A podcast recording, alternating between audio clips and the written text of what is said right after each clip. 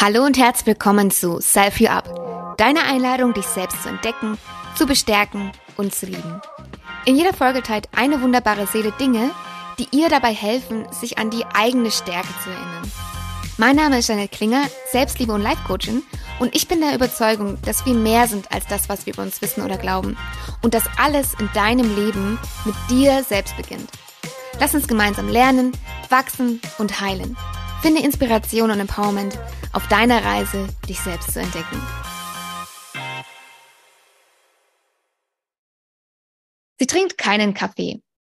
Auf die Frage hin, wie ihre beste Freundin sie beschreiben würde, lädt sie ein, selbst herauszufinden, wie sie ist.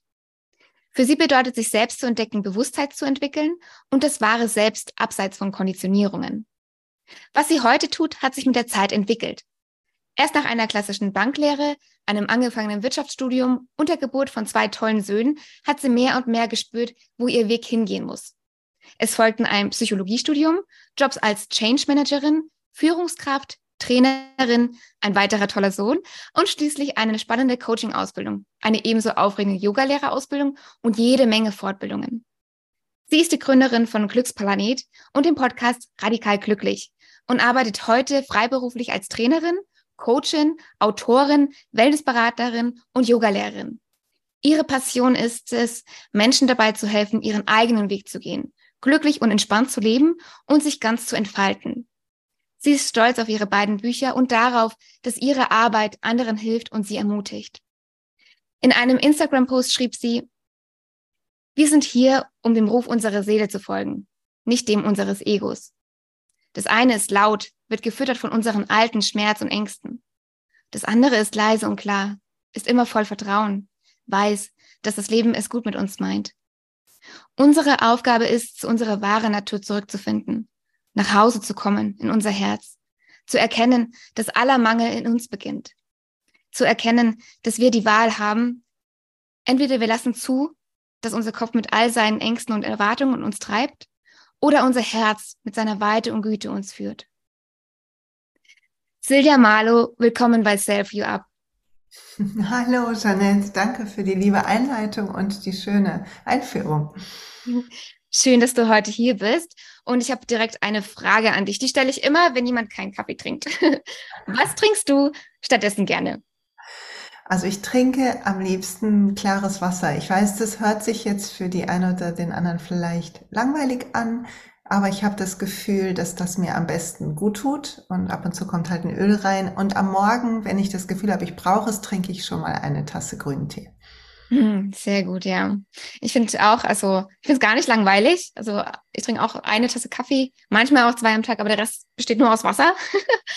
Früher mochte ich es auch gar nicht, fand ich es auch echt langweilig, aber ja, dafür mit fühlt man sich, also fühle ich mich doch am wohlsten, ja. Du hast geschrieben, dass aller Mangel in uns selbst beginnt. Wo beginnt dann Fülle? Fülle beginnt auch in uns selbst. Aber Fülle ist aus meiner Sicht was, was in unserem Herzen ist. Ich glaube, wir alle kennen das. Es gibt irgendwie Tage, da wachen wir auf und wir haben gut geschlafen und alles ist super und wir springen aus dem Bett und wir freuen uns auf das, was vor uns kommt, selbst wenn vielleicht ein schwieriger, herausfordernderer ähm, Tagesordnungspunkt wartet. Wir sind irgendwie so voll Zuversicht und Energie. Und dann gibt's die anderen Tage, wo das nicht so ist. Und ich glaube, wir alle kennen Phasen, wo die anderen Tage überwiegen im Leben und wo wir uns verleiten lassen zu denken, irgendwas im Außen müsste sich ändern, damit es uns innen besser geht. Was nicht heißt, dass nicht äußere Änderungen gut sind. Ne? So, ich glaube, dass wir hier sind, um unseren Blick quasi von den Wolken hin zur Sonne zu lenken. Und dass, wenn wir sehen, dass jetzt schon alles da ist und dass wir eigentlich Dinge nur wollen, weil sie uns ein Gefühl schenken, dann fühlen wir relativ viel von der Fülle, die in mhm. uns ist. Und das sind ja die kleinen Sachen, oder? Wenn, wenn ihr Kaffee mögt, wie der Kaffee morgens riecht oder irgendwie ähm, wie wenn wir duschen und so die ersten warmen Strahlen von dem Wasser oder kaltes Wasser, wenn man kalt duscht, auf die Haut kommen. Das sind ja so diese kleinen, feinen Momente, wo die Fülle erst richtig deutlich wird. Hm, ja, oft sucht man ja auch so nach diesen großen Dingen, die dann diese ganze Fülle vielleicht irgendwie bringen könnten, ja, ein Auto, Haus, was auch immer. Aber es ist genau das, was, was du sagst, es sind diese kleinen Dinge und die sich bewusst zu machen, jeden Tag hat auf lange Sicht echt ein, eine ganz, ganz große Wirkung. Ja, finde ich auch. Und ich finde, das wirklich war für mich ein Gamechanger, weil ich habe das lange, also in meinen jüngeren Jahren nicht gerafft. Man hat ja so eine, man will ja Sachen erreichen im Leben. Das und das möchte ich und so soll es sein. Und davon träumt man dann. Irgendwie so muss ich aussehen und das will ich haben und so will ich leben.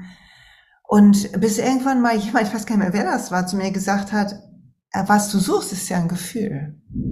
Also wie wirst du dich denn fühlen, wenn du, keine Ahnung, zehn Kilo weniger wiegst oder so erfolgreich bist? Also was ist dann an Gefühl anders? Was weißt du dann mehr über dich? Was hat sich bewiesen? Und das ähm, hat mir sehr geholfen, nicht mehr so nach vorne zu rennen. Mhm. um ja. etwas zu kriegen. Und dann sitzen wir in dem Haus oder äh, sitzen wir ähm, in dem schicken Auto und dann haben wir vielleicht auch eine Freude darüber, hoffentlich haben wir die. Aber nach ein paar Tagen merken wir, wir haben uns mitgenommen in den neuen Job oder in die neue Beziehung. ja, genau, das kenne ich auch noch von früher. Ich weiß nicht, so von Wochenende zu Wochenende war ich immer oft feiern und habe mir dann eigentlich fast für jedes Wochenende gefühlt äh, immer irgendwie neues Kleid oder so geholt, weil ich dachte, okay, wenn ich jetzt das anziehe, fühle ich mich irgendwie noch besser. Ja, oder fühle ich mich irgendwie wohler in mir.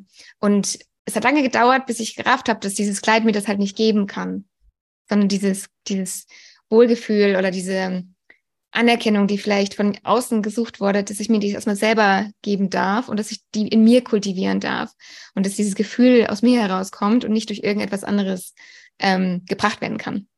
Absolut, 100 Prozent. Wir gucken ja, wir werden ja konditioniert auch, ne? Wir gucken irgendwie einen Film wie Pretty Woman. Den habe ich damals geliebt, als der rauskam. Ne? Großer Julia Roberts Fan war ich und oder bin ich, finde ich immer noch eine tolle Frau.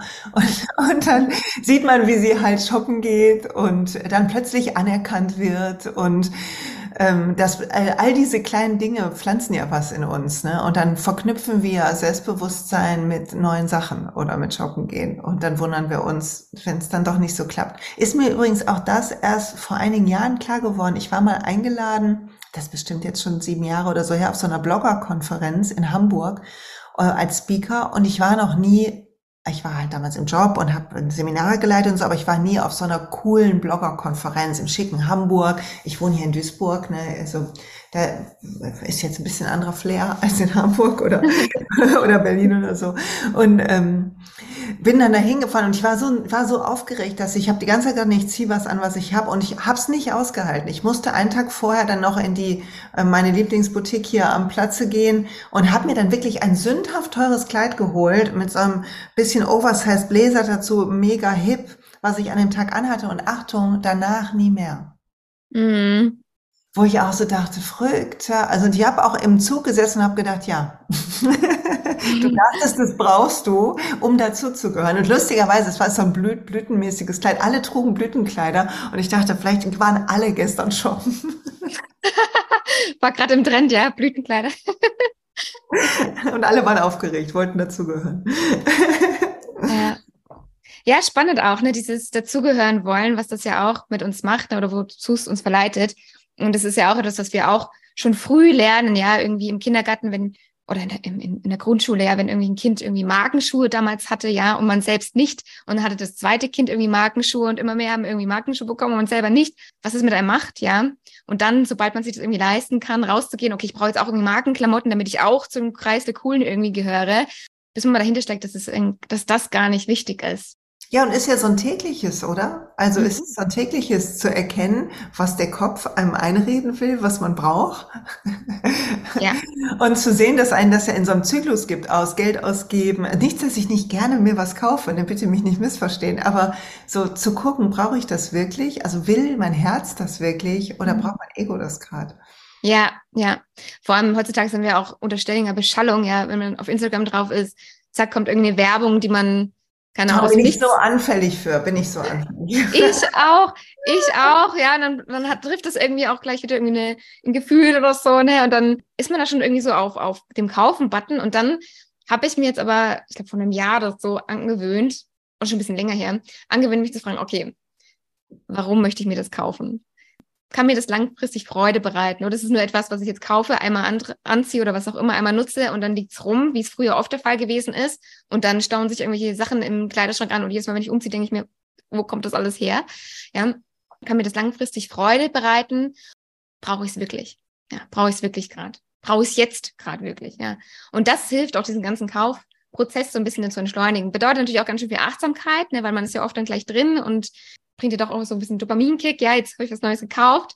Mm, aber hilft auch so ein bisschen den Konsum zu steuern und auch ein bisschen achtsamer zu gestalten. Ja. Absolut. Was ist der erste Schritt, um zu unserer wahren Natur zurückzukehren? Beziehungsweise, was ist denn unsere wahre Natur? Ah, ja, also der erste Schritt ist ähm, zu erkennen, dass das, was wir meinen, wer wir sind, ein Großteil einfach Illusionen ist, ausgedacht, zusammengesetzt aus unseren, aus Dingen, die Leute uns gesagt haben, aus Erfahrungen, die wir gemacht haben. Und mh, mm, dass dahinter wie ein Ort ist, der ja ganz anders ist. Ich habe im oh, die donnert's gerade voll. Ich weiß nicht, ob man es hören kann auf der Aufnahme. Krass, ja, ja, ja. Es ist ein großes Gewitter, beginnt gerade jetzt. Voll schön. ja, total. Sommerregen.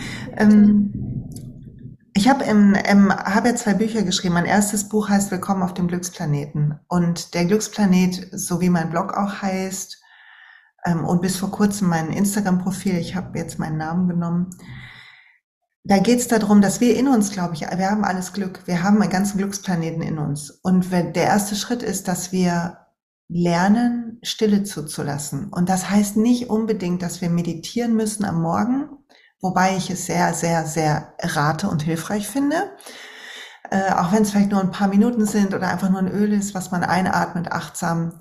Aber zu merken, wie wir uns fühlen und aus diesem äh, Drang, etwas tun zu müssen, um sich zu betäuben oder etwas zu erreichen, auszutreten und einfach da zu sein, zu fühlen, und zu gucken, kann ich unter das gerade aufkeimende Gefühl kommen und da ist in uns, und das, ich weiß, es hört sich irgendwie vielleicht ein bisschen verrückt an für die eine oder andere und andere werden es wiedererkennen und nicken jetzt gerade beim Hören, aber es gibt in uns so einen Ort und da ist einfach Stille und Frieden.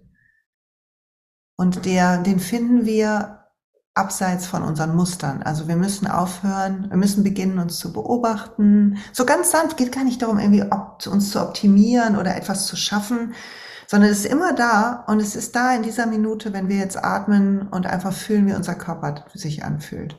Hm. Auch schön, dass du gesagt hast, dass wir uns nicht optimieren müssen. Ich glaube, aber es geht ja letztlich gar nie immer darum, sich zu optimieren, sondern das, was da ist, bewusst wahrzunehmen und wir müssen uns nicht groß verändern. Manchmal reicht es einfach, wenn wir einen Blick auf uns ändern, ja, wie man sich selber sieht, ähm, wie man mit sich selber spricht, das erstmal wahrzunehmen, mh, mm, was eigentlich alles da ist. Und dann kann man im Kleinen schon ganz viel bewirken, ohne sich jetzt irgendwie groß verändern zu müssen oder mh, mm, eine andere Person zu werden. Das ist vielleicht das, was ich meine. Man muss keine andere Person werden. Man kann den Blickwinkel ändern. Man kann ähm, vielleicht gewisses Verhalten ändern. Man kann ändern, wie man ähm, auf Gefühle reagiert. Das sind alles Dinge, die große Wirkung haben können. Absolut. Und ich glaube, als Coaches oder Begleiter oder Psychotherapeuten, ich glaube, alles hat seinen, seinen Wert. Und ähm, ich habe mir irgendwann gesagt, kann ich genug Coaches und Yogalehrerinnen geben?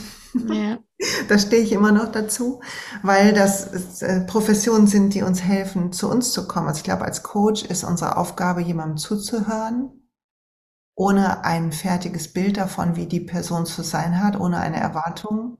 Und dadurch haben wir die Chance, Limitierungen zu erkennen und Blockaden, die jemanden abhalten, in sein eigenes Glück zu finden. Mhm. Und was wir halt erleben in einer Welt, die höher, schneller, weiter, uh, also auch diese vielen Möglichkeiten, die es gibt, was ja hervorragend ist in der Welt, ist, dass halt das Glück oder das, äh, das ähm, Erwachen oder Bewusstsein erweitern auch ein Ziel wird. Und wenn es ein Ziel ist, können wir es nicht finden, weil wir dann eine Vorstellung davon haben und etwas jagen, statt irgendwie es zu ernten. Mhm. Ja. Was auch gesagt ist, dass wir als Coaches ähm, keine Erwartung haben, wie die Person dann mal zu sein hat. So. Mhm ich glaube, das ist auch für einen selber, also wenn man in Coaching geht oder auch wenn man nicht in Coaching geht und so seinen eigenen Weg geht, vielleicht auch diese Erwartungshaltung rauszunehmen, wie, wie habe ich denn zu sein, weil dann nimmt man sich auch wieder so viel Raum in die, wo man sich hin entwickeln kann. Also vielleicht da auch Raum zu lassen für, klar, ich habe vielleicht eine Vision, aber ich eng mich nicht so ein, wie ich denn zu sein habe, weil damit ähm, sperre ich mich ja wieder ein in so ein, in so ein Korsett, ne? Oder limitiere meine Natur oder mein Licht, sondern gib mir Raum und beginn einfach zu entdecken, was mich gerade ausmacht und schau, wo sich mein Selbst hin entwickeln möchte. Ja, ich glaube, ähm, also erstmal glaube ich, ist es menschlich und normal, dass wir Erwartungen erfüllen wollen, weil wir sind soziale Wesen. Bindung ist eins unserer Grundbedürfnisse. Also natürlich wollen wir gern, dass Leute mit uns glücklich sind.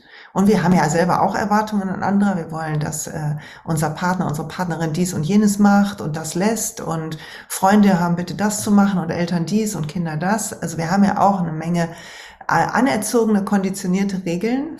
Das ist ja auch in Ordnung. Also wir dürfen ja Menschen bleiben, nicht äh, äh, irgendwie über dem Boden schweben. Aber wenn wir so unseren Weg gehen wollen und denken so, oh, da ist irgendwann kommt ja so ein Erwachen bei uns allen, so nach dem Motto, ist da irgendwie mehr und da geht doch mehr und dann kommt so eine Lust aufzuräumen und loszugehen.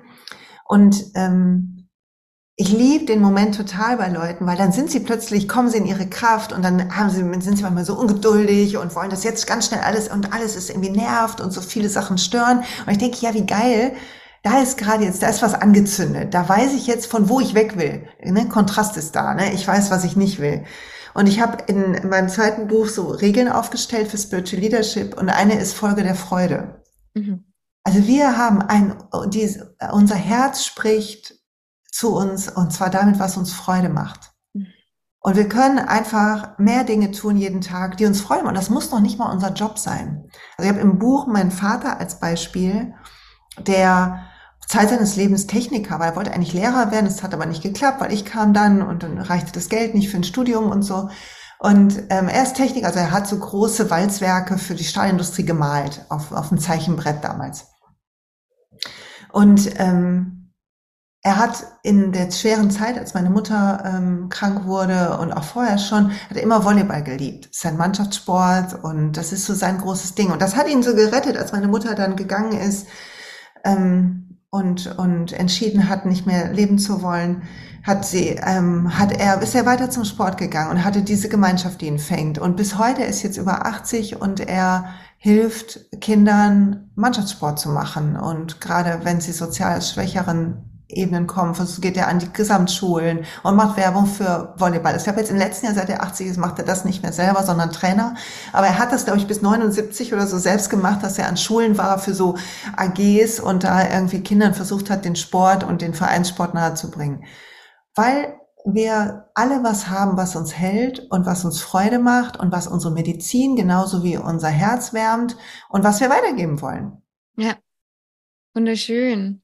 Auch gut, was du gesagt hast, dass es nicht immer etwas sein muss, was man irgendwie beruflich macht, weil ähm, ich glaube, manchmal überschwimmt es auch gerade so, ja, folgt deiner Freude und das musst du dann irgendwie beruflich machen oder es muss ja gar, ist ja gar nicht der Fall. Also es, man kann ja auch in, in anderen Lebensbereichen Freude haben und da einfach dann aktiv werden, sei es, wenn man daheim einfach Spaß hat, Aquarelle zu malen und macht das einfach für sich und folgt da, die, der Freude. Oder ähm, ja, zeigt dann vielleicht auch der besten Freundin, wie man das macht. Ja, du machst es vielleicht in so einem kleinen Kreis oder so, ein, so einen Gruppenkurs für sich daheim, wo man ein paar Freunde zusammenkommen und wo man dann ähm, zusammen malt oder so. Ähm, Aquarellabende. Ähm, okay, Geschäftsmodell das, steht. ja. Was man aber halt einfach für sich macht. Also, wo man jetzt nicht sagt, da muss ich ins Geld mitmachen, sondern ich mache es einfach, was mir Spaß macht. Und wenn ich dann nach einem halben Jahr sage, okay, mich, mich interessiert mehr, ähm, mit, mit frischen Zutaten zu kochen und ich stelle mich jetzt mal öfter in die Küche und das macht mir Spaß, neue Rezepte auszutesten. Das passt ja auch. Also es muss ja nicht immer in Verbindung mit dem sein, was wir beruflich machen, sondern wir können auch außerhalb unserer Arbeit oder unseren Wirken Freude finden und auch Freude ausleben und auch Freude teilen. Das ist ganz wichtig. Ja. Absolut. Absolut. Und gleichzeitig, halt, wenn es uns ruft und wir haben so, oh, es wäre so schön, wenn das mein Job sein könnte, dann halt sich losmachen auf den Weg, und gleichzeitig wissen, dass der Weg etwas ist, wo wir uns wieder befreien, weil uns ja unsere ganzen, also du bist auch doTERRA-Beraterin, ich auch, also bei doTERRA merkt man es total, ich hatte das nie am Schirm, irgendwie Öle zu teilen, dann teilt man Öle, hilft Menschen da, sich Gutes zu tun, ähm, weil es einem selber so gut tut und so hilft. Und ähm, dann plötzlich kriegt man irgendwie, kriegt das Ego Lust auf irgendeinen Rang oder irgendeinen Erfolg was okay ist, aber das muss man loslassen, damit man das befreit machen kann. Mhm. Und so ist mit allem. Also wenn ich, ich kann davon träumen, Künstlerin zu sein und gleichzeitig darf es das meine Kunst nicht beeinflussen. Und es darf nicht beeinflussen, wie ich meine Sachen mache, weil sonst würde ich meine Handschrift verlieren, um was zu erreichen. Und ja. dann sind wir raus aus, aus unserem Strahlen. Ja, total. Und das setzt auch total unter Druck. Ich habe das Beispiel mit Aquarell gemacht. Äh, weißt du, hatte ich vor ein paar Jahren, habe ich das tatsächlich begleitet, habe das dann irgendwie auf Instagram geteilt, habe auch gesehen, da ist auch Markt irgendwie für da. Es gibt auch Leute, die interessiert sind, irgendwie was selbstgemaltes zu bekommen. Es gibt Kooperationspartner, die da Interesse haben. Und dann hm, habe ich gemerkt, wie, wie man, also wie ich aufpassen musste, dass ich da nicht reinkomme, da so abhängig von zu sein. Ja, okay, wie viele Likes hat jetzt dieses Bild bekommen? Ist es schlechter als das andere? Weil das habe ich das nicht so schön gemalt. Ja, welche, wie viele Aufträge kann ich annehmen? Und ich habe gemerkt, dass mir das total viel Lust und Freude genommen hat in dem Prozess. Und habe ich mich bewusst entschieden, ich möchte meine Kunst, mein Malen für mich behalten, für mich machen, weil mir das so viel Freude bringt. Und habe einfach gemerkt, okay, wenn ich das jetzt irgendwie professioneller machen wollen würde und ganz viele Aufträge annehme, die vielleicht gar nicht mir wirklich entsprechen, wie du auch gesagt hast, irgendwie nicht so meine Handschrift sind, sondern ich mache es einfach, weil das ein Wunsch von jemandem ist, macht mir das nicht so viel Freude. Und dann gebe ich es lieber auf, das weiter professionell zu machen und behalte mir diese Freude bei und mache das für mich in meinem Rahmen. Absolut, genau. Und so ja. ist es ja ein, man geht einen Schritt und man merkt, oh nee, das ist nicht ganz das und so wachsen wir immer weiter. Ne? Also wir probieren Sachen, wir merken irgendwie so einen Ruf in unserem Herzen, wir folgen der Freude, wir probieren was aus, dann darf das feiner werden, dann darf das feiner werden und so finden wir immer mehr unser Ding und es gleichzeitig gilt es, gibt's immer noch was Neues zu entdecken oder zu optimieren und das ist auch gut. Nicht an uns, aber in unserem Leben. Also das, wir würden ja aufhören, uns zu entwickeln, wenn wir mit allem super fein wären. Also ich glaube, ja. es ist okay, die Erbsen unter den Matratzen manchmal zu fühlen. Ja, total. Ne? Das brauchst du, glaube ich, auch, um einfach so diesen eigenen Kurs immer wieder nachzujustieren. Also, weil sonst ist es ja einfach so eine gerade Linie, alles ist fein, alles ist gut. Und ähm, es gibt aber auch keinen nach oben oder nach unten, sondern es ist einfach irgendwo so eine gerade Linie. Und aber wir brauchen halt diese Hoch und Tiefs, wir brauchen etwas, äh, wo wir merken, okay, da stört uns was, da, da ist ähm, warum stört mich das, was ist mir da vielleicht wichtig, was darf ich denn anpassen, ja, damit es mir entspricht, dass ich mich gut fühle, dass ich mich weiterentwickeln kann. Und das brauchen wir einfach für unseren Weg. Also man darf auch mal Steine im Weg haben, man darf auch mal auch etwas haben, woran man sich reibt, wo man irgendwie mal dagegen läuft. Und das ist alles wichtig und das ist alles wertvoll und das ist alles Part des Wegs, ja. Ja. Absolut. Ich würde sagen, wir kommen jetzt zu deinem ersten Self-Empowerment. Etwas, was dich in der Vergangenheit bestärkt hat. Und da hast du gemeint, professionelle Hilfe. Magst du uns einmal mit in deine damalige Lebensrealität nehmen? Super gerne. Ähm, und das ist, ähm, ich erzähle das immer gerne, weil ich gerne alle ermutigen möchte. Es gibt Dinge, die wir als Coaches nicht leisten können. Es gibt Erkrankungen, die gehören in die Hände von psychologischen Psychotherapeuten. Wir haben ein gutes System in Deutschland, auch wenn es Wartelisten gibt, wo die Krankenkassen das bezahlen, wenn es ähm, induziert ist. Ist das, das richtige Wort? Weiß ich nicht mehr. Also wenn es angesagt ist. Und ich war damals ähm, Anfang 30. Ich hatte zwei kleine Kinder, frisch, habe mich getrennt von meinem Mann und eigentlich war ich auf der Warteliste des Therapeuten für eine Paartherapie. Und dann aber als der Platz kam, war leider die Ehe schon nicht mehr existent und ich war geplagt von ziemlichen Schuldgefühlen und war in so einem Himmelhochjauchzen zu Tode betrübt. Also es lief gut in meinem neuen Leben. Ich wusste, ich hatte den richtigen Schritt gegangen, aber ich habe, hatte eine ganz tiefe Traurigkeit, mich gescheitert gefühlt. Wir haben unser Haus verkauft und es war eine, einfach eine Zeit des Neuordnens, die auch schmerzhaft war. Also ich fühlte mich gescheitert und hätte es mir anders gewünscht, hätte ich es mir ausgesucht, zur damaligen Zeit. Und dann habe ich die Therapie begonnen und ähm, hatte einen sehr geduldigen Therapeuten und es hat mir super gut getan, weil was kam in der Therapie raus, war, dass diese Welle an Emotionen, die mich damals wirklich in die Knie gezwungen hat, wieder und wieder. Es gab Tage, da konnte ich nicht aufhören zu weinen und ich fühlte mich wie in so einem grauen Nebel äh, verloren. Ähm, und ich habe da gelernt, dass diese Gefühle aus meiner Kindheit kommen. Und das war für mich, ist bis heute für mich ein Gamechanger zu verstehen, dass wenn ich starke Gefühle habe, die gegebenenfalls mit so einer Ohnmacht einhergehen, dass sie nicht zu der, also rein rational nicht zu, der, zu dem Auslöser passen. Weil ich war ja damals über 30, hatte einen Job, die Kinder waren gesund, mit meinem Ex-Mann, wir haben uns gut geeinigt, wir hatten beide von diesem Hausverkauf ein bisschen Geld im Hintergrund. Also es gab keinen in Anführungszeichen wirklichen Grund für diese Verzweiflung, die dann wie Wellen immer durch mein Leben floss. Und zu verstehen, dass die Verzweiflung einfach alt ist und die Schuld alt ist, weil meine Mutter so krank war und dass ich quasi so eine Regression erlebe in dem Gefühl in mein acht- oder neunjähriges Selbst, dass meine Mutter gegangen ist. Diese Ohnmacht, jemanden zu verlieren, auf dem man, von dem man abhängig ist. Und, und das war so empowernd, weil bis heute, wenn ich von was überrannt werde, in dem Moment, wenn wir starke Gefühle haben, können wir es ja nicht, können wir nicht klar denken. Aber wenn das Gefühl abgeflaut ist, mir die Hände auf mein Herz zu legen und mich zu fragen, okay, und wie alt bin ich eigentlich gerade? Mhm. Und das hat, war super heilsam und ist der Grundstein gewesen. Also ich habe dann gedacht, wieso weiß das nicht jeder? Und so ist mein Blog entstanden. Und das Buch, die Bücher und all das baut alles auf diesem Moment auf, wo ich dachte, krasse Scheiße, ich bin über 30, wieso weiß ich das denn jetzt erst? Wie viele Sachen ich gemacht habe, weil Emotionen richtig stark waren, ich so eine Verzweiflung geführt habe und dann versucht habe mit meinem Handeln, dass es anders läuft, die Leute zu kontrollieren, den, das Auskommen von der Situation zu kontrollieren, statt zu sehen, dass es einfach alt, eine alte Welle ist die gerade ja. an, die ausgelöst wird, aber die Ursache ist alt. Ja, ja. Sehr, sehr empowernd. Wow, danke, dass du das so offen teilst.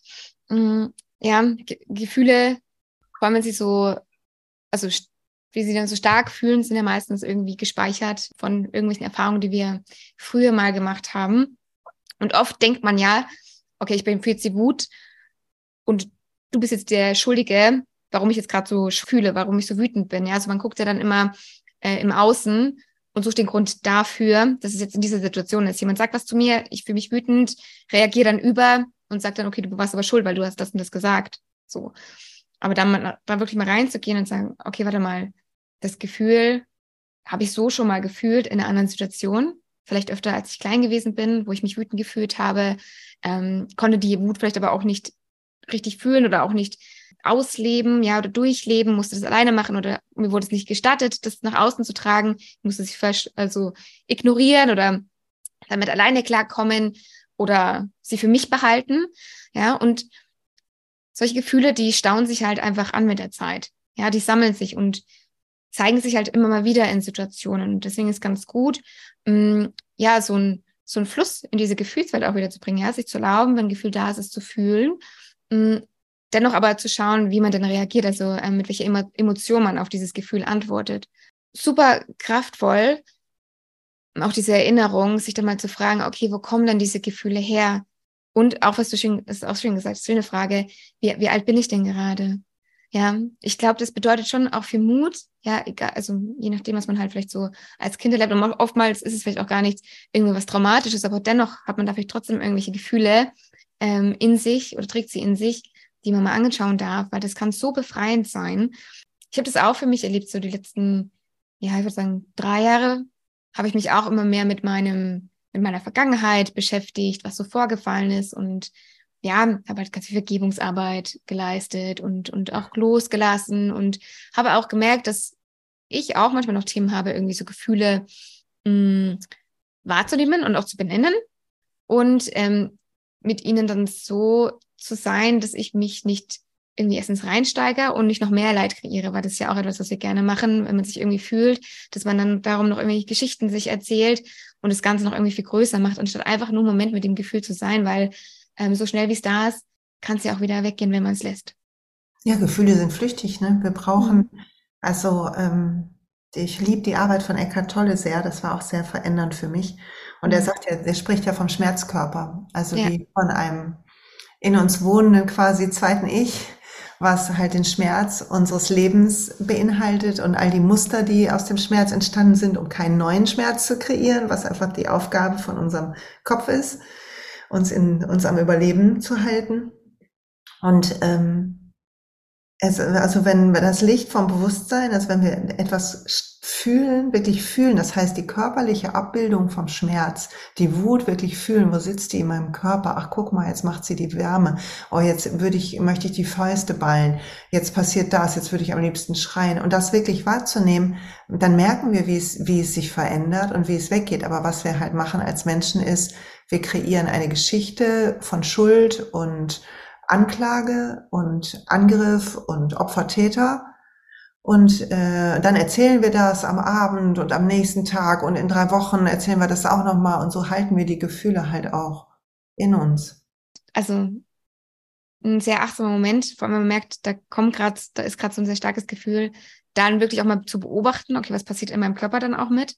Aber genau das passiert dann auch, dass man, sobald man es wahrnimmt, ah, okay, ich, ich fühle gerade, dass ich wütend bin, kann man auch viel eher auch einsetzen, um dann vielleicht auch angemessener zu reagieren, anstatt dann einfach wieder auszuflippen, wie man es sonst immer gemacht hat. So kann man einfach auch Muster unterbrechen, wie man immer bisher auf Gefühle geantwortet hat. Ja, und wo man vielleicht immer Streit und Konflikte kreiert hat. Sobald man aber anfängt zu beobachten, das wahrzunehmen, das anzuerkennen, da auch mal kurz zu sein, mm, entspannt sich das Ganze auch. Ja, und man kann auch dann in der Situation mitfühlender mit auf sich schauen, aber auch mitfühlender mit der anderen Person sein. Was hat dir denn damals geholfen? Also wenn, wenn man dann vielleicht noch ganz neu ist, ja, und vielleicht auch merkt, okay, ich habe relativ starke Gefühle oft und ich weiß manchmal gar nicht, wo die herkommen und fühle mich auch manchmal so ein bisschen hilflos weil ich reagiere dann auf eine gewisse Art und Weise, ich merke, dass das irgendwie zu Streit, Diskussionen und Leid führt, aber ich komme da einfach nicht raus. Wie kann man denn da anfangen? Ähm, also mir hat damals die, Therapie geholfen, zu wissen auch, dass das ähm, einfach hier jetzt gerade eine ähm, depressive Episode ist und zu sehen, dass da ähm, ich da durchaus dass das Raum kriegen darf in meinem Leben. Das hat mir geholfen dabei, dass ich nicht funktionieren muss. Und ähm, generell hilft, ähm, dem ganzen Raum zu geben. Also nicht zu versuchen, weiter zu funktionieren, mit sich selber freundlich zu sein. Mhm. wenn wir merken, wir sind wirklich äh, gefangen in Gefühlen, die sehr, sehr stark und sehr negativ sind oder in großen Ängsten, dann zu gucken, dass man sich Hilfe holt. Also ich glaube, das ist wirklich etwas, wo wir als Gesellschaft immer noch lernen, dass die Art, wie wir leben, nicht gerade dazu beiträgt und auch die Art, wie wir unsere Kinder erziehen, wie wir in Schulen arbeiten, wie wir konditioniert werden, ähm, welche Werte tatsächlich gelebt werden in der Gesellschaft. Ähm, das, ich meint jetzt nicht den Einzelnen, es gibt eine Menge wunderbarer Menschen und Projekte, aber so im Großen, das ist nicht gerade ein Boden für mentale Gesundheit, sondern wir haben, wir kommen auf die Welt mit einer Verzerrung die ist negativ in unserem Kopf, weil unser Kopf will, dass wir überleben. Deshalb merkt er sich die negativen Sachen besser als die positiven. Und das muss man einfach wissen und äh, wissen, dass er denn die immer wieder, wie so eine Lichterkette. Unser Gehirn wird daran erinnert, dass etwas Negatives ist, erinnert sich, wann es schon mal war. Die ganze Lichterkette an Emotionen geht in unserem Kopf an. Die fühlen wir als Emotionsausschüttung und denken, die kämen aus dem Moment. Und dann zu sehen, nee, okay, ich lerne mich selber jetzt erstmal kennen. Und das heißt jetzt auch nicht, dass immer, wenn ich mich frage, wie alt bin ich, dass dann eine Antwort kommt und ich die Szene weiß und dann passiert hier mit Räucherstäbchen und weiß der Geier, was für ein Riesenritual, sondern es hilft mir einfach zu wissen, dass das sehr wahrscheinlich nicht der Auslöser ist, dass der Mensch, der vor mir ist, gerade nicht der Auslöser ist. Das heißt, wenn ich mit meinem Mann streite und ich merke, wie es hoch in mir kocht, dann verlasse ich den Raum und nimm mir Zeit und vielleicht haue ich auf ein Kissen oder gehe um den Block oder schreie ein Kissen, um dann, wenn ich mich abkühle, wenn, wenn meine ähm, Emotionen wieder runterkühlen, was ja nach wenigen Sekunden der Fall ist, ungefähr zehn Sekunden maximal, wenn wir es nicht mit eigenen Gedanken weiter füttern, wie gemein, wie kann er nur und damals auch schon, dann kommen diese ganzen Geschichten, die wir gespeichert haben, wieder hoch. Und dann zu gucken, okay, was ist eigentlich gerade los? Wie alt bin ich? Was brauche ich eigentlich gerade? Kann ich mir das selber geben? Und manchmal muss ich auch zu meinem Mann gehen und sagen, pass auf, es tut mir leid wegen gerade, kannst du mich mal einmal in den Arm halten, ich brauche das gerade. Und dann können wir danach weiterreden, wenn ich aufgefüllt. Weil sonst streiten die zwei verletzten Kinder miteinander. Das bringt ja auch gar nichts. ja, so. Ja, ja, das ist das ist echt eine Beobachtung, die so ein Game Changer sein kann in jeder Beziehung, glaube ich. Wenn man mal guckt, okay, also man dieses Recht haben loslässt, ja, wer war jetzt schuld, wer war, wer war jetzt ein Recht, keine Ahnung, wer war jetzt das Opfer, wer war der Täter, wenn man das mal loslässt und zu gucken, okay, warte mal, was war denn jetzt eigentlich gerade wirklich der Fall? Und dann mal reinschaut. Und mein Partner und ich, wir hatten schon manche Situationen, wo wir, sich, wo wir danach da saßen und gesagt haben, also das waren doch jetzt einfach die Kinder in uns, die sich da gegenseitig wie im Sandkasten irgendwie die, die, äh, die Schaufel über den Kopf gezogen haben, so äh, metaphorisch, ja. Ähm, das waren gerade nicht wir Erwachsenen. Ähm, was das auch mit einem macht, ja, wenn man sich da, also wenn man da nicht achtsam ist und sich von diesen Emotionen auch so mitreißen lässt, das ist mega spannend. Sich dann selber auch einfach dann, also wenn man es auch dann irgendwann gesagt, okay, das macht keinen Sinn, wenn wir in diesen hohen äh, Emotionen und diese Gefühlslagen miteinander diskus diskutieren. Ja, weil klar bekannt, äh, dass der Verstand oder der rationale Verstand immer irgendwie nicht existent, ja, ähm, dass wir dann einfach aus diesen Situationen gehen. Jeder nimmt sich Zeit für sich, reflektiert gerade mal, was denn gerade in einem selbst los ist, ja, und lässt diese Verurteilung oder die Vorwürfe, die man vielleicht gegenüber dem Partner hat, in dem Moment lässt man los und schaut erstmal auf sich. Was ist bei mir denn eigentlich gerade los? Was ist mir jetzt gerade wichtig? Wo kommt es her? Was, was brauche ich denn gerade? Welches Bedürfnis habe ich denn eigentlich? Und weil oft sagt man ja dann Dinge, die man so eigentlich gar nicht meint und drückte Sachen aus, die man also in einem klaren Moment ganz anders gesagt hätte, damit der andere versteht, hey, was ist dir wichtig, ohne dass es klingt wie ein Vorwurf oder wie eine Verurteilung. Und diese Momente sind so hilfreich. Und wenn man dann wieder zusammenkommt, hat man eine ganz andere Ausgangslage und erspart sich so viel Diskussionen und Konflikte. Also kann ich jedem empfehlen. ja, aber da auch so ein bisschen auch mit dem Lächeln, ähm, als du das gerade erzählt hast, hattest du auch ein Lächeln auf den Lippen, auch so ein bisschen drauf zu schauen, weil wir sind alle nicht perfekt. Wir haben alle irgendwelche Sachen in uns abgespeichert, haben Erfahrungen gemacht, die ähm, uns immer noch begleiten, ob uns das jetzt bewusst ist oder nicht. Mhm. Da einfach mit so einem, ja, auch mit so einem kleinen Lächeln im Gesicht reingehen und sagen, okay, das war jetzt so, wir machen uns deswegen jetzt nicht fertig, sondern schauen, okay, wie kann es das nächste Mal anders laufen, ja, und dann zu gucken, okay, dann verlässt mal den Raum und dann nimmt jeder sich Zeit für sich und dann kommen wir einfach nochmal zusammen. Ich würde sagen, wir kommen jetzt zu dem zweiten Self-Empowerment. Etwas, wo du sagst, was dich heutzutage äh, bestärkt. Und das du gemeint, indem du dich mit dir verbindest, deine Energie fühlst und aus deiner Intuition handelst. Wie verbindest du dich denn mit dir? Das ist ähm, ein Ort, also ich fühle das wie so ein Ort in mir. Also für mich war es sehr verändernd zu lernen, in meinen Bauch und meinen Herzraum reinzuatmen.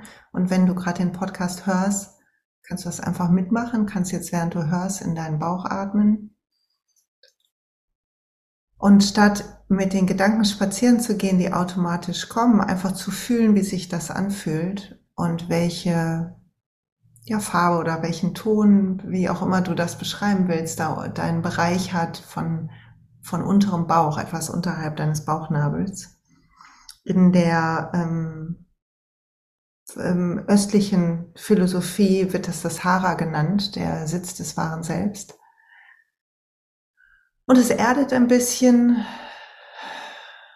Und wenn man dann ein Stück höher geht mit dem Atem und das Herz dazu nimmt, also ganz unten tief reinatmet und dann etwas höher zum Herzen geht und sich vorstellt, dass da wie so ein Licht ist in unserer Mitte, was wir alle in uns tragen, glaube ich, und was unsere Aufgabe ist, zu sehen in uns und in anderen. Und das kann ich überall machen. Und ich versuche das überall zu machen. Es ist ein bisschen eine kleine Übung in nicht verloren gehen im Alltag. Also wenn ich hier sitze und du redest, äh, mache ich das. Oder wenn ich in der, an der Supermarktkasse stehe und daran gerade denke. Und ähm, manchmal, wenn ich am Küchentisch sitze und das Gefühl habe, es täte mir gut. Und was das was dann passiert ist, dass in mir so eine Ruhe einkehrt und eine Gelassenheit. Ich nehme mich selber dann nicht mehr so ernst, was wir ja gerade auch bei dem anderen Thema hatten. Und das tut gut, weil wir sonst einfach, wir sind alle ja geborene Egozentriker. Und ähm, die, ähm, das Handeln aus der Intuition ist, hier rein zu fühlen, statt meinen Kopf planen zu lassen. Das dann für Fortgeschrittene. ja, ja, da kommen wir gleich noch zu auf die Intuition. Mm, was meinst du, warum ist es denn für dich so wichtig, dich mit dir zu verbinden unterm Tag?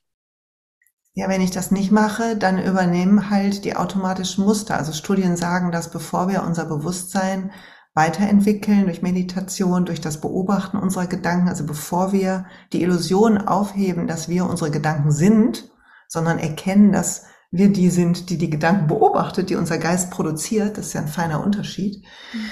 Ähm, handeln wir aus unseren, dann handeln wir automatisch, dann, dann mache ich was, weil ähm, mein Ego findet, äh, das ist besser für meinen Selbstwert. Oder weil ich meine, ich muss mich jetzt schützen, weil mein Kopf unbewusst gerade entdeckt, hier ist eine Gefahr und all diese Sachen. Mhm. Also wenn ich nicht mit mir verbunden bin, dann passiert aller möglicher Quatsch. Das passiert natürlich trotzdem, ist auch in Ordnung und bleibt ja Mensch, ne? Aber ähm, Ziel ist, dass das, äh, ich äh, beobachte lieber, was mein Kopf da Lustiges zusammenbraut über Situationen. Also was macht unser Kopf daraus? Also ich habe in, in dem Buch Spiritual Leadership eine Übung, die ich sehr liebe und die ich ganz, ganz oft mache. Und das ist, wenn irgendwas uns aufreibt oder irgendwas uns Sorgen macht oder Gedanken, dann auf eine Spalte links zu schreiben, was ist. Also was ist tatsächlich, wenn ich einen Film machen würde von was von der Szene, was wäre darauf zu sehen? Also mein Chef kam oder meine Chefin und sagte das und ich machte das und so. Und dann, was macht der Kopf darüber? Ja, immer ich und ähm, also was macht mein Kopf daraus und das. Und dann, wenn ich, wenn ich nicht mit mir verbunden bin, bin ich verloren in diesen Geschichten, diesen Interpretationen, die mein Kopf macht. Wir haben ja alle eine eigene Welt im Kopf und die ähm, ist halt eher basierend, um uns sicher zu halten. Also sieht sie die Welt, negativer Bias, ähm, eher ein bisschen schrecklicher. Mhm. Und wenn wir glücklich sein wollen, müssen wir halt die Brille ändern und nicht die Welt. Ne? Die Welt ändert sich, wenn wir die Brille ändern. Und wir ändern die Welt, wenn wir unsere Brille ändern. Aber ja. das brauchte bei mir ganz schön lange, bis ich das gecheckt habe.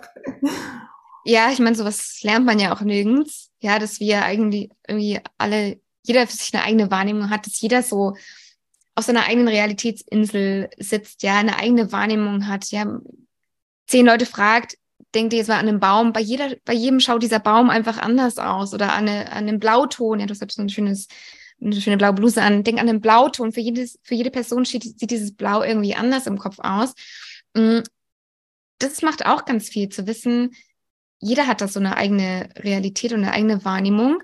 Und äh, interpretiert die Welt oder das, was passiert, auch ganz anders. Das passt wieder auch gut zu dem Beispiel vorhin. Ähm, nimmt auch ganz viel Konflikt raus, wenn man das erkennt und auch akzeptiert, dass, dass du ganz anders über Sachen vielleicht denkst als ich.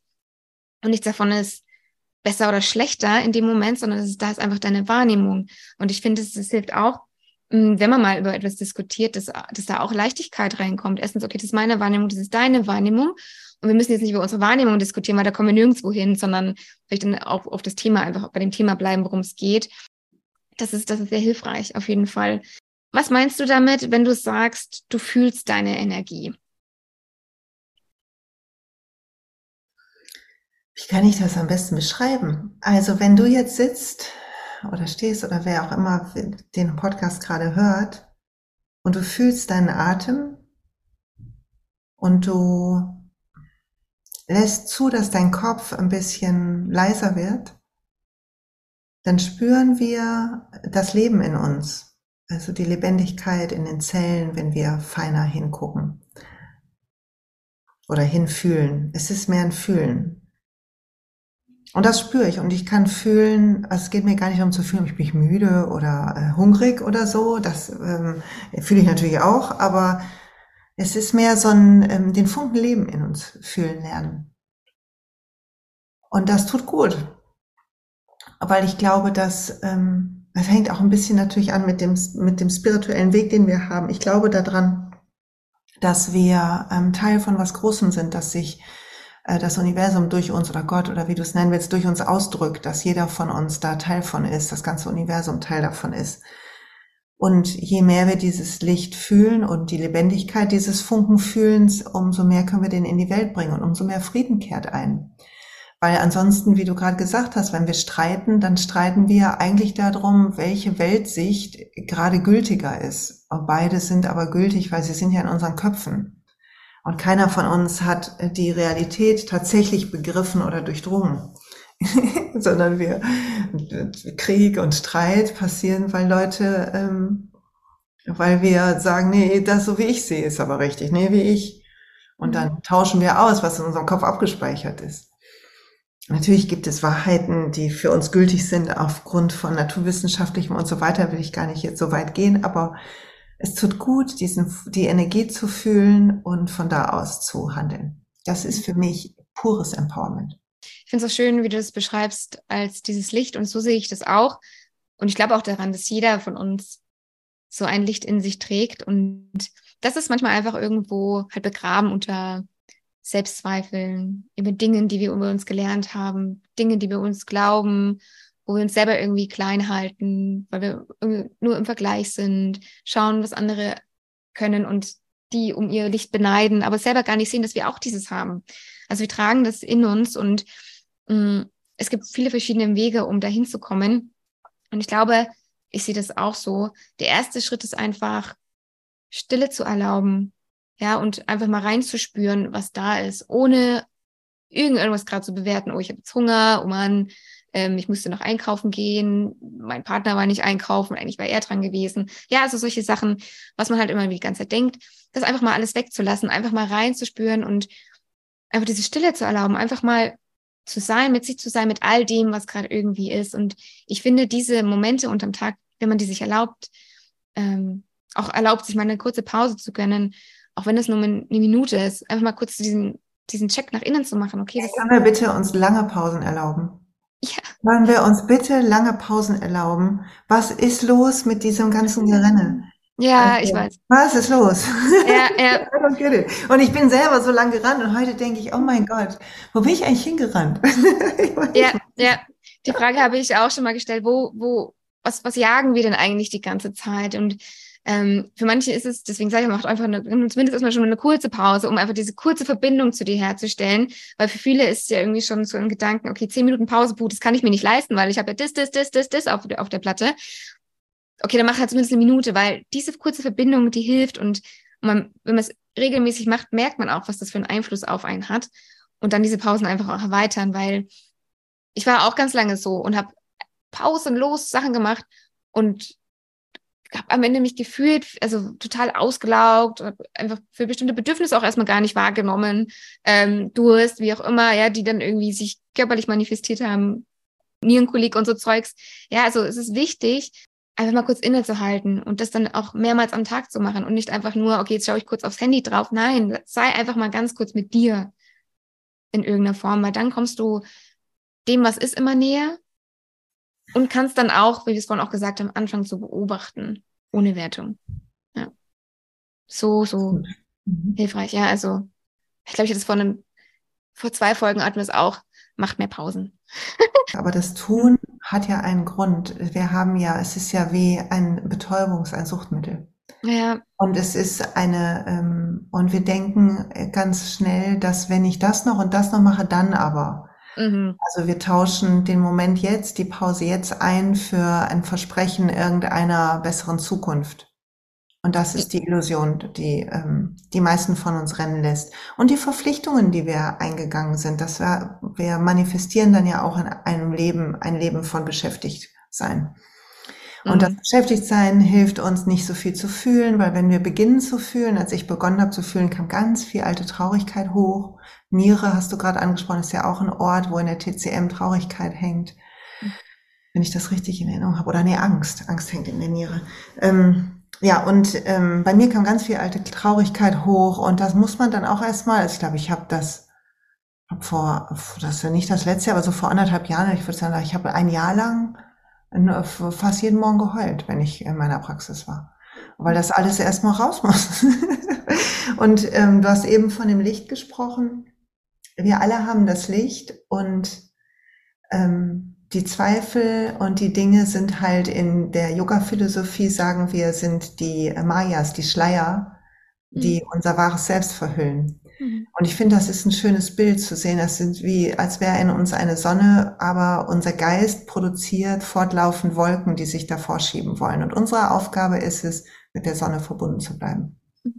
Oder die Verbindung wieder aufzunehmen und stärken. Ja, weil oft ist es ja auch gar nicht bewusst, dass diese Wolken da sind. Also ich bin auch total unbewusst weiß nicht, so den Anfang 20ern rumgelaufen mit ganz vielen Wolken und mir war gar nicht bewusst, was ich da die ganze Zeit immer zu mir sage, wo ich immer zweifle, wo ich mein Selbstwertgefühl an irgendwas geknüpft habe und so weiter. Das war mir überhaupt nicht bewusst und ich bin so durch den Tag gegangen.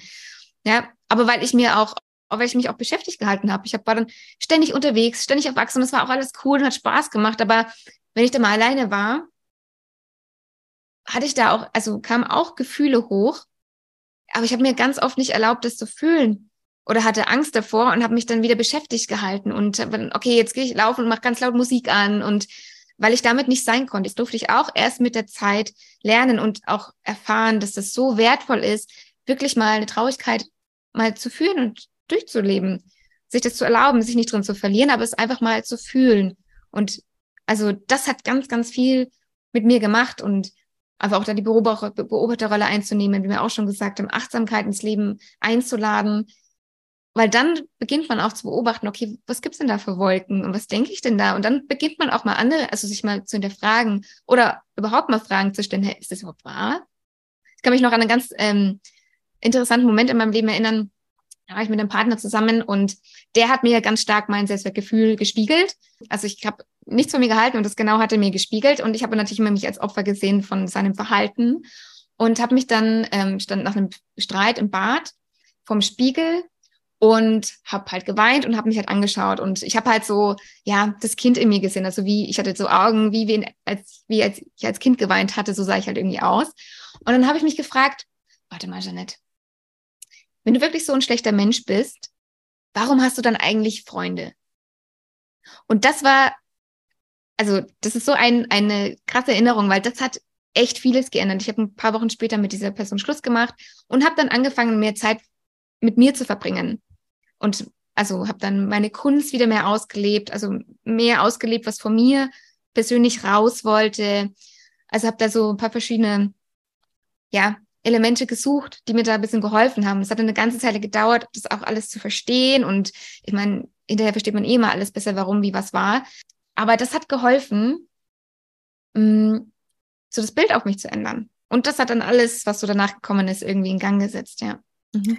Ja, und vielleicht ein Punkt zu dem Thema, so Gefühle trauen zu fühlen. Also es ist ja normal, dass wir als Kinder jetzt mal unabhängig von Elternhaus und den Fehlern unserer Eltern oder der Idee davon von unserer Eltern, wie Kinder zu erziehen sind oder auch nicht.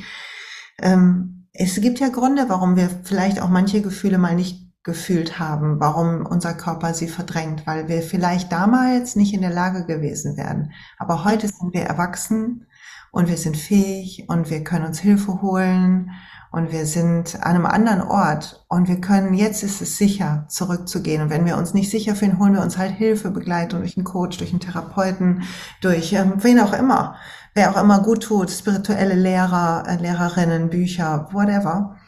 Und ähm, und dann lernen wir uns dem zu stellen und wir lernen, dass das nicht gefährlich ist. Es gibt in irgendeinem Podcast, ich glaube von Jessica Lively oder heißt jetzt glaube ich Bella Lively, ähm, sie hat mal gesagt, es ist, wir haben eine Verletzung als Kind irgendwann bekommen und wir machen ein Pflaster drauf.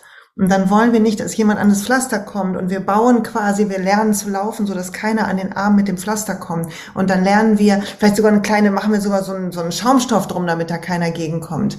Und das, was als Erwachsene uns abhält, unser bestes Leben zu leben, das unter dem Pflaster ist längst verheilt, aber ist das ganze Zeugs, was wir gelernt haben, damit es nicht wehtut, da wo das Pflaster ist. Mhm. Und das fand ich ein sehr, sehr kraftvolles Bild und ähm, wie schön, dass du dich angucken konntest und dich selber gefunden hast in dem Moment. Freut mich für dich. Ja, das, das, das Bild fand ich jetzt auch richtig schön, weil genau, also wir haben ja dann einfach so Strategien entwickelt, die halt geholfen haben, dass da keiner hinkommt. Mm, was vielleicht auch abhält, manchmal wirklich mit anderen Menschen richtig in Kontakt zu treten oder auch ähm, sich auf Dinge einzulassen, weil einfach wir noch so viel Schaumstoff um uns herum haben. Und ähm, sich bewusst zu machen, dass jetzt vielleicht eine ganz andere Zeit ist als früher, dass ja jetzt vielleicht auch Zeit ist, mal diesen Schaumstoff zu lösen, weil, wie ich ja vorhin auch schon gesagt habe, das kann so viel Leichtigkeit auch mit sich bringen, wenn man ähm, so bestimmte Dinge, die man irgendwie sich eintrainiert hat, mal fallen lässt ja, weil dann kommt viel mehr von einem selber raus. Man kann ganz andere Verbindungen eingehen, ähm, viel tiefere mit sich selbst erstmal, ja, weil man hat sich das ja selber irgendwie auch auferlegt, diese ganzen Schaumstoff, ja, und ähm, schützt sich vielleicht auch selber und vor eigenen Gedanken und so. Mhm. Aber das mal loszulassen, kann einfach so heilvoll, also heilsam sein, ja. ja. Wir haben auch vorhin kurz so Intuition äh, angesprochen. Intuition ist ja für manche etwas oder ein Begriff, der nicht so leicht greifbar ist. Vielleicht auch, weil man es bewusst noch nicht wahrgenommen hat, dass man überhaupt eine Intuition hat. Hm, wie zeigt sich die Intuition bei dir oder vielleicht auch generell? Äh, ja, es ist eine Intuition haben wir alle und ähm, aus meiner Sicht gibt es äh, vielleicht ein bisschen ein Missverständnis, dass so das Bauchgefühl, das Spontane unsere Intuition wäre. Das ist aber häufig die Emotion, die die unbewusste Erinnerung an die Ähnlichkeit aus unserer Vergangenheit, was wir, wir leben was gerade und unser Gehirn entdeckt eine Ähnlichkeit zu was in unserer Vergangenheit und das kann auch sich zeigen in einem spontanen Gefühl. Ich arbeite, also in meinen Büchern ist ein bisschen beschrieben, wie wir da hinkommen. Und ich arbeite gern damit, wenn ich jetzt zum Beispiel ähm, eine Entscheidung treffen muss, mich hinzusetzen in Ruhe und äh, beide Entscheidungen mir vorzustellen. Wenn ich das mache, ein Bild entstehen zu lassen und wenn ich das andere mache, ein Bild entstehen zu lassen. Zu einmal mir zu zeigen, beide Optionen sind möglich und dann fühlt sich ein Bild immer an wie eine Expansion, wie Leuchten, wie Kraft und ein anderes nicht so.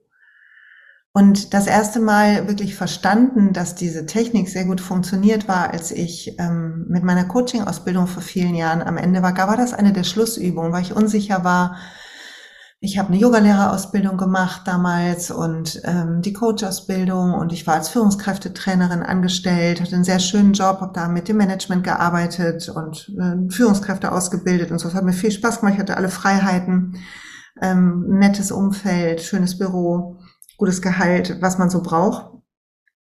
Aber irgendwie war klar, dass das nicht so ganz, noch nicht das ist.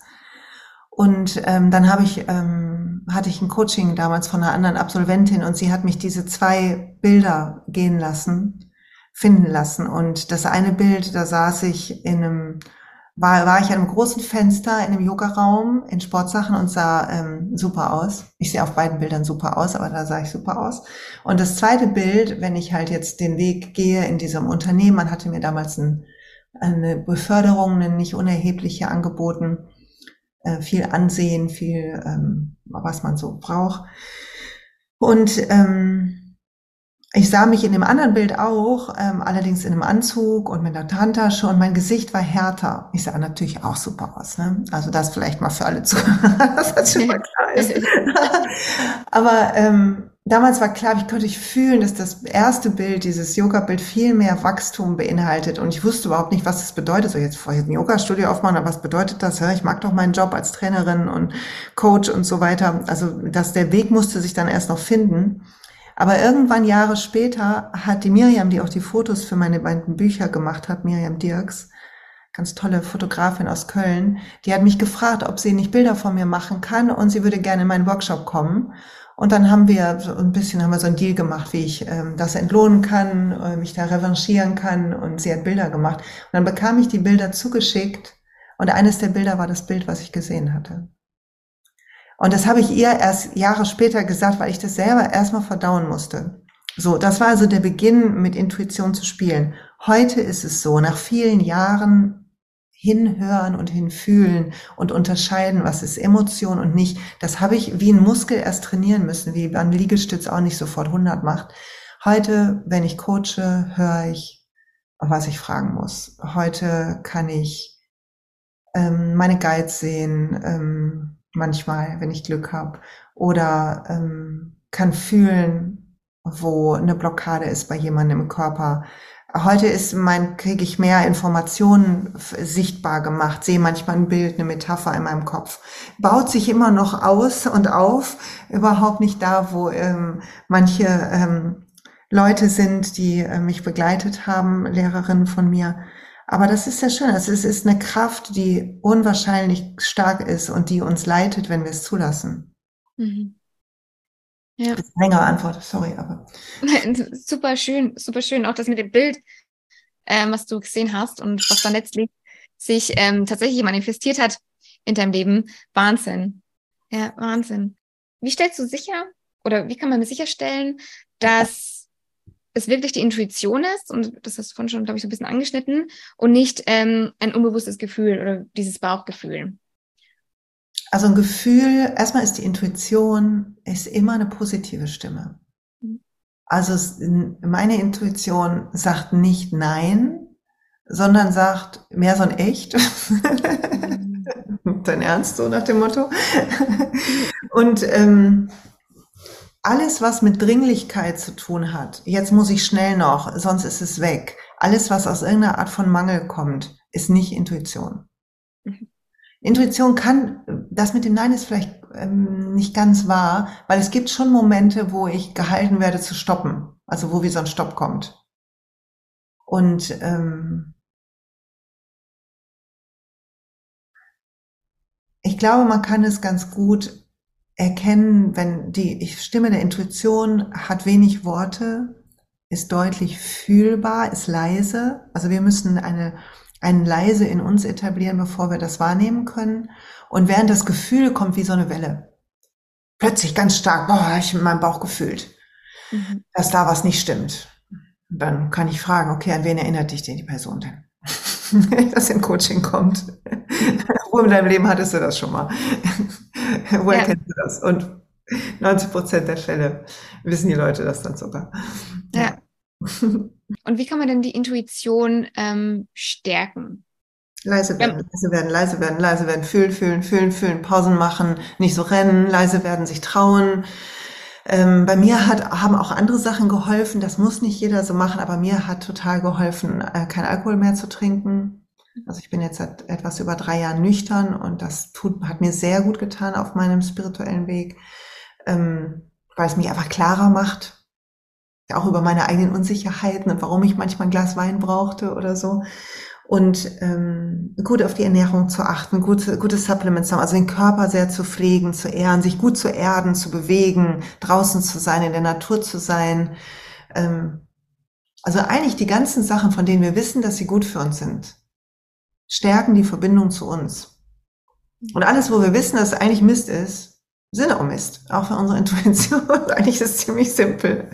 Ja, ja. Verstehen, dass die Stimme immer da ist und es jetzt nicht darum geht, besser zu werden, die zu hören. Das habe ich lange, ich habe das lange wie so ein Ziel gesehen. Ich muss das besser werden, ich muss das hinkriegen und nur manche können. Das ist totaler Quatsch. Wir alle haben das.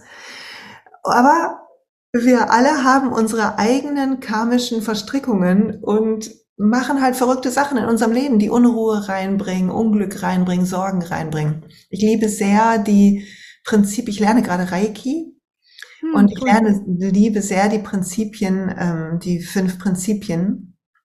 Und das ist, ähm, nur heute will ich mich nicht sorgen, nur heute will ich mich nicht ärgern, nur heute will ich meine Wahrheit fühlen und nach ihr handeln, nur heute will ich dankbar und demütig sein, nur heute will ich Mitgefühl haben mit mir und anderen. Und das sind gute Regeln für Intuition und für das Leben, würde ich sagen. Es ist eine freie Übersetzung von mir übrigens. Ähm, so äh, kann sein, dass äh, wenn jemand Reiki kann, äh, du das anders gelernt hast mit anderen Worten. Ja, ja manchmal habe ich so den Eindruck, dass die Leute irgendwie irgendwas suchen um irgendwie zu sich zu kommen oder sich mit sich zu verbinden und denken, es muss irgendwie ultra schwer sein. Ich meine, alles, was du jetzt aufgezählt hast, das sind ja Sachen, die kann man ja so leicht einbauen. Mal kurz rausgehen in den Wald, eine halbe Stunde spazieren gehen, ja, irgendwie 15 Minuten eine Yoga-Einheit machen daheim. Ja, man muss ja nicht mal das Haus verlassen. Es gibt so viele Dinge, die man einfach jetzt schon machen kann, ohne dass man irgendwas groß dazu braucht oder dass es irgendwie krass kompliziert sein muss. Ja, nur damit es dann irgendwie einen Eindruck hat, dass es irgendwie einen Wert hat oder so oder wirklich was bewirkt. Nein, das sind die kleinen Dinge. So, äh, geh einfach raus, atme mal ein paar Mal tief ein und aus und komm wieder rein. Das Schwere ist ja dran zu denken, weil wir halt, das Schwere ist, das Bewusstsein zu entwickeln und dem Muster, über mhm. das wir über Jahre funktioniert haben, zu widerstehen. Und das Schwere ist der Angst zu widerstehen, dass wenn wir jetzt mehr Pausen machen, wir plötzlich Ärger kriegen könnten, nicht gut genug wären. Mhm. Also unser Kopf hat ja eine Begründung konstruiert, warum wir so leben, wie wir sind. Und wir halten die ja selber für wahr. Wir glauben ja, ja, die hat jetzt gut reden da in dem Podcast, aber mir ist XYZ los. Und das mag durchaus sein. Ich habe tatsächlich gut reden. Ich bin selbstständig. Meine Kinder sind mittlerweile ziemlich groß, also mir ist durchaus klar, dass als Mutter junger Kinder das zum Beispiel anders sein kann oder als Vater einer jungen Familie oder dass manche Jobs sehr zehrend sind und so weiter. Das ist mir klar. Die Frage ist, schaffst du es auszusteigen für kurze Momente? Und das ist das, was anstrengend ist. Das Meditieren selber ist nicht anstrengend, aber zu sehen, wie viel Gedanken wir haben, macht's halt voll nervig. Du, sitzt still, stellst den Wecker auf fünf Minuten, weil dir das irgendjemand in so einem Podcast wie unserem geraten hat. Und dann geht die Luzi ab in deinem Kopf und du denkst, verdammt nochmal, das kann, ich kann es nicht. Nee, das ist wie mit 100 Liegestützen. Dann beginn halt mit einer Minute. Und es ist normal, wir alle haben, unser Hirn ist wie ein verrückter Apfel. Der springt hin und her. Und unsere Aufgabe im Leben ist, ihn zu bändigen und liebevoll in den Arm zu nehmen. und er will trotzdem weiter springen, ist halt ein Affe. Ja, ja, genau da auch dann diese Wertung auszulassen. Oh man, jetzt ist mein Kopf so voll und eigentlich, ja, das ist halt einfach so. Und wenn man da auch mit Mitgefühl reingeht ne, und sagt, okay, ich habe viele Gedanken, ja, dann wird es auch leichter. Ne? Es ist immer auch diese, wieder dieses, äh, wie man dann drüber nachdenkt oder was, wie man es noch verurteilt. Oh, mein Kopf ist jetzt so voll. Oh man, ich habe eh schon so viel ähm, auf, dem, auf der Platte, jetzt brauche ich nicht noch den Gedanken dazu. Ja, es ist immer diese Geschichten, die man immer auch drum herum wickelt und macht, was das Ganze irgendwie schwerer sein lässt. Ja. Absolut. Ja. Ich würde sagen, wir kommen zu deinem dritten Self-Empowerment. Etwas, was dich in der Zukunft bestärken könnte. Und diese Frage, die hast du freigelassen. Mm, und ich habe mir dein neues Buch Spiritual Leadership äh, durchgelesen. Ich bin noch nicht ganz durch, aber ich habe eine Passage gefunden und die hat mich an diese Lücke erinnert. Mhm. Ist es dir recht, wenn ich die mal kurz zitiere? Auf jeden Fall. Super. Gespannt, was du rausgesucht hast. und zwar war die Frage, wie du dich in der Zukunft bestärken kannst oder was du denkst. Und ich habe diese Passage gefunden. Unsere Pläne und Vorstellungen werden vom Leben durchgeschüttelt. Was nicht heißt, dass wir nicht planen sollten. Wir brauchen nur ebenso viel Offenheit für die Überraschungen. Das Leben schickt uns ungeplante Möglichkeiten zu wachsen. Es schickt uns genau die Methoden, Ideen, Chancen, die wir gerade brauchen. Halten wir stur an unserem Plan fest, wird unser Weg nicht leichter, sondern schwieriger. Unser Kopf muss die Option anerkennen, dass es einen besseren Plan als den unseren geben kann. Einfach, weil unser Plan immer konditioniert ist. Was sagst du dazu? ja, so ist es. Das habe ich gut geschrieben. ähm, ich kann was, ich antworte mit einer anderen Stelle im Buch. Die ist sehr ja. schön rausgewählt, die du gefunden hast. Aber es gibt ganz am Ende im allerletzten, aller, allerletzte Abschnitt, ähm, wo du noch nicht bist, ich nehme das mal vorweg, steht, der hat die Überschrift die eigentliche Aufgabe. Mhm. Und da steht, beginnen wir unserem Herzen die Führung zu übertragen, bedeutet das nicht etwa plötzlich Spielball der eigenen Gefühle zu werden. Gefühle können trügerisch sein. Ein Gedanke an den letzten Urlaub und wir fühlen uns besser. Ein Gedanke an den vergangenen Arztbesuch und die innere Freude trübt sich. Gefühlswellen sind das, was unsere innere Logik mit ihren Bewertungen produziert. Wir können uns langsam von ihr lösen. Die sanfte Schwingung unseres Herzens, unseres wahren Selbst, unserer Seele, unseres inneren Glücksplaneten finden wir mitten in der Stille in uns.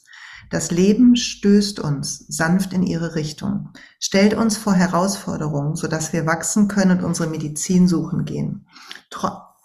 Das Leben unserer Träume besteht aus, ich spring mal kurz, tausend Schritten, nicht zu einem Ziel außerhalb von uns, sondern zu einem Ziel in uns. Wir dürfen außen gestalten, mitmachen, doch der innere Prozess hat immer Vorgang. Vorrang. Der Garten unseres Herzens ist weit, bunt, üppig und rein. Er blüht immer. Alle Freiheit wohnt hier, aller Mut, alle Liebe. Unsere Aufgabe ist es, hierhin zurückzukehren, von hier aus zu handeln. Also ich glaube, was die Zukunft angeht, darum ist es leer. Ich hoffe, ich werde dienen dem Bewusstsein der Liebe, dem Licht auf dieser Welt und in mir. Ich hoffe, ich werde in den Herzen meiner Liebsten so viel Zuversicht und Liebe pflanzen, dass auch wenn ich nicht mehr da bin, sie ähm, keine Zweifel haben über ihren Wert und über ihr Sein. Und ich hoffe, wir alle als Menschheit helfen uns einander und Mitgefühl und Liebe übernimmt das Ruder. Wunderschön. Wunder, wunderschön. ja, ich glaube, ich, ich glaube, da gibt es gar nicht so viel zu, zu, zu, äh, mehr zu, zu sagen. Ich glaube, ähm, die Worte, die du auch vorgelesen hast, glaube, die runden auch unser Gespräch komplett ab. Also wir sind mit dem Herzen gestartet. Wir haben ganz gut eingeladen, nach innen zu schauen. Und ja, ich bin davon überzeugt, dass das der Weg ist, ja, für das eigene Leben, ähm, aber auch wie man miteinander ist, dass es immer mit sich selbst, mit einem selbst beginnt, ja, wie du auch gesagt hast, da beginnt Mangel, da beginnt ähm, Fülle, da beginnt Liebe, da beginnt das Licht. Und daran dürfen wir uns immer wieder daran erinnern, dass wir dieses Licht haben und es ganz leichte Dinge gibt, die man tun kann, um sich an dieses Licht zu erinnern, ja. Dankeschön für die lieben Worte. Liebe Silja, ich danke dir, dass du heute hier gewesen bist. Ich packe alle Informationen zu dir in die Show Notes, auch wo man dein tolles Buch kaufen kann, was jetzt seit Juni auf dem Markt ist. Und ja, ich danke dir für deine Zeit, für dein Vertrauen und hoffentlich bis ganz, ganz bald. Liebe Jeanette, ich danke dir auch sehr und vielleicht ein Hinweis noch zum Buch oder zu beiden Büchern. Äh, da sind zwar Links in den Show Notes, aber ihr könnt es natürlich noch viel besser bei eurem örtlichen Buchhandel bestellen. Es ist überall im Buchhandel zu haben, sodass ihr die Local Dealers supportet. Wenn dir diese Folge gefallen bzw. dich inspiriert hat, dann abonniere gerne den Podcast, lass eine Bewertung und ein Herzchen da.